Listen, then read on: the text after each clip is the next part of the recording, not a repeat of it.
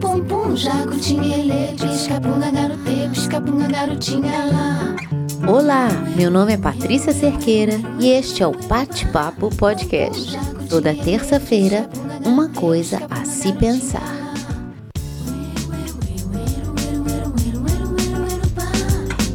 Jacutinha, ele, pisca-punga, garotê, pisca-punga, garotinha lá. Pum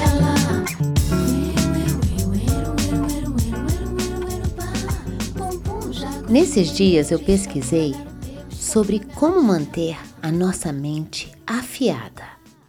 E me surpreendeu o fato de que o que mantém o bom funcionamento do cérebro não está diretamente relacionado a somente exercícios de raciocínio ou coisas do tipo. A nossa mente precisa de muito mais do que isso para ficar em forma. Eu contei aqui sete maneiras de exercitá-la.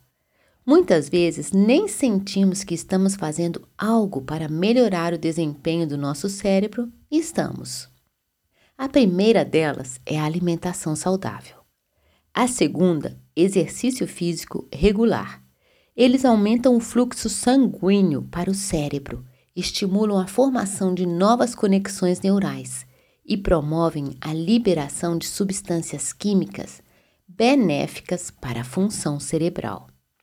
A terceira é o sono, que desempenha um papel crucial na consolidação da memória e no funcionamento cognitivo. A quarta é através de atividades que exijam concentração e resolução de problemas. Isso inclui leitura, jogos, aprendizado de novas habilidades e participação em atividades que estimulem a criatividade e o raciocínio. A quinta é o controle do estresse.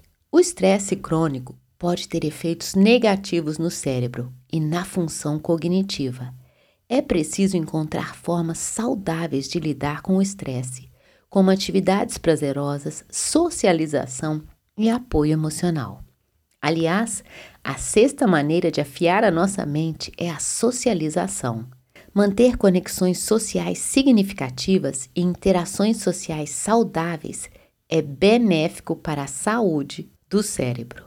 Participar de atividades com amigos e familiares, envolver-se em grupos com interesses semelhantes e cultivar relacionamentos positivos. E por último, o que eu tinha certeza de servir para melhorar a nossa performance, o ato de desafiar a mente. Buscar constantemente por novos desafios intelectuais, aprender coisas novas, explorar diferentes habilidades e manter-se mentalmente ativo. Isso estimula a plasticidade cerebral e promove o crescimento e desenvolvimento contínuos. Agora eu te pergunto: o que você tem feito para melhorar a sua capacidade? Eu aposto que algum desses exemplos fazem parte da sua vida e é bom que continue assim. Agora, se não, é bom que comece já a incluir esses bons hábitos para manter em desenvolvimento o funcionamento do seu cérebro. Nada nos impede de melhorar. O que não sabemos, podemos aprender, e isso ao longo de toda a vida. Aprender começa no primeiro instante de vida e não para mais. Não importa se você tem 20, 50, 80 anos, o cérebro precisa de alimento, assim como o nosso organismo, para funcionar. Quanto mais nos desafiamos, mais capacidade criamos para nos desenvolvermos. Quem não inclui à sua rotina novos desafios corre o risco de manter estagnado o seu potencial. Não deixe que a vida siga o mesmo caminho de sempre. Não deixe de lado o que parece difícil e muito menos aquilo que nunca foi experimentado. A cada novo estímulo, milhares de novas conexões são feitas e essas novas conexões abrem espaço para provarmos de que somos capazes de muito mais do que imaginamos ser. No último episódio, eu falei do poder do desconhecido, e nele está a capacidade de descobrirmos muito mais sobre nós mesmos e novas possibilidades de fazer da nossa vida um melhoramento dia após dia.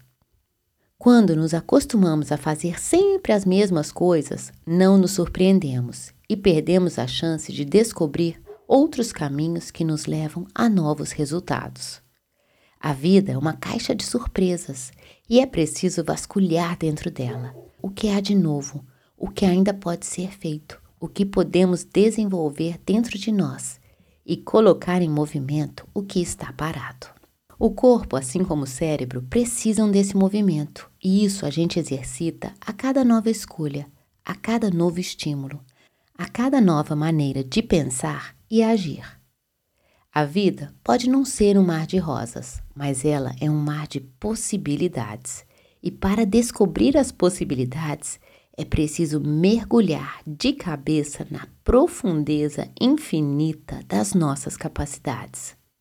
Não subestime a sua capacidade de ser capaz e nem de fazer da sua mente a sua maior aliada. E caso você não conheça a pessoa que você gostaria de ser, queira conhecer.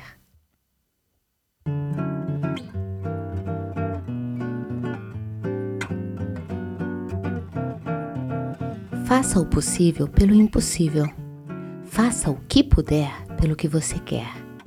E se não souber por onde começar, comece pelo que você não sabe e descubra a sua capacidade de vencer a si mesmo e a se surpreender pelo que te espera pela frente. Nessa semana, coloque em movimento o que está parado e veja que era isso que faltava para as coisas chegarem no lugar. Além disso, te desejo uma ótima semana. Até a próxima terça com mais uma coisa a se pensar. E até lá, fica bem e te cuida.